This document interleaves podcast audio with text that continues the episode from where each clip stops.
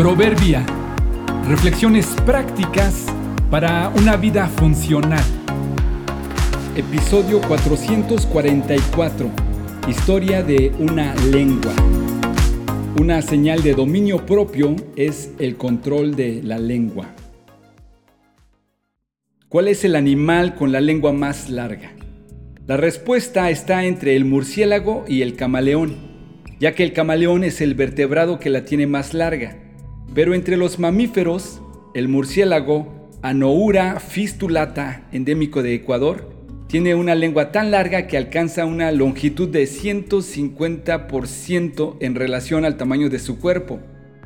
Si los humanos tuviéramos una lengua así, podríamos estar de pie y lamernos los dedos de los pies.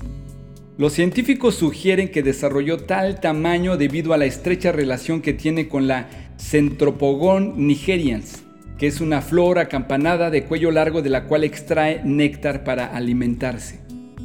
En otros murciélagos, así como en los humanos, la lengua comienza en la base de la cavidad de la boca, por lo que la única forma de tener una lengua más larga sería teniendo una boca más grande.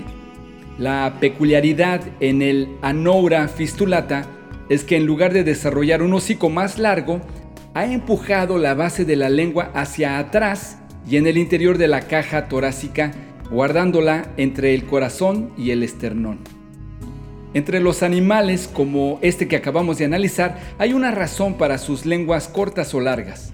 En muchos casos, dependen de ella completamente para sobrevivir y la usan y la desarrollan de una forma meramente instintiva.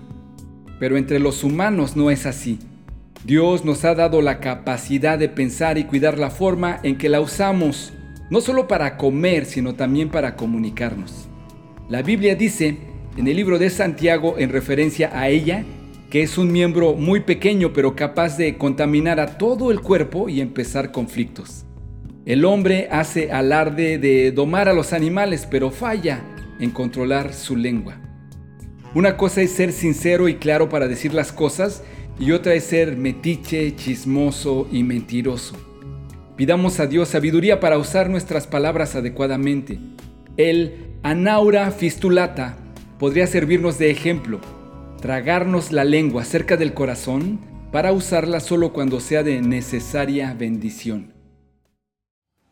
El que refrena su lengua protege su vida, pero el ligero de labios provoca su ruina. Proverbios 13:3